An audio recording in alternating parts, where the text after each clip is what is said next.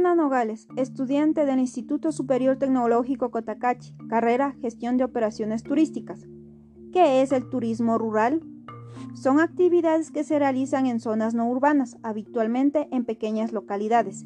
Este ayuda a mantener la cultura, los valores y la identidad de la población local, permitiendo el intercambio positivo entre visitantes y lugareños. Sus objetivos son la contemplación de áreas específicas, el paisaje, la recreación y el descanso. ¿Cómo se relaciona el ecoturismo, el turismo gastronómico y la medicina ancestral con el turismo rural?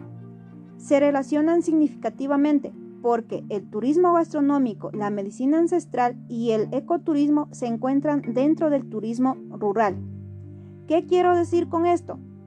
Supongamos que X turista decide hacer el turismo rural. Al momento que dicho turista ingresa en la localidad de su elección, tendrá la necesidad de alimentarse. Es aquí donde entra el turismo gastronómico y este puede ser comida típica de la zona.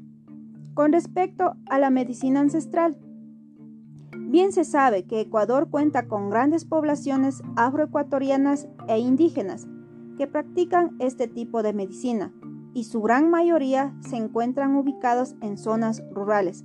Es por eso que si el turista practica turismo rural, tendrá mayor posibilidad de consumir, observar o aprender sobre los conocimientos en medicina ancestral. El ecoturismo. Cuando un turista escoge turismo rural, está a sabiendas que la zona estará poco desarrollada, por ende tendrá naturaleza a su alrededor. Además de ello, las personas de la localidad buscan mantener su entorno en buenas condiciones, ya que es su lugar de vivienda.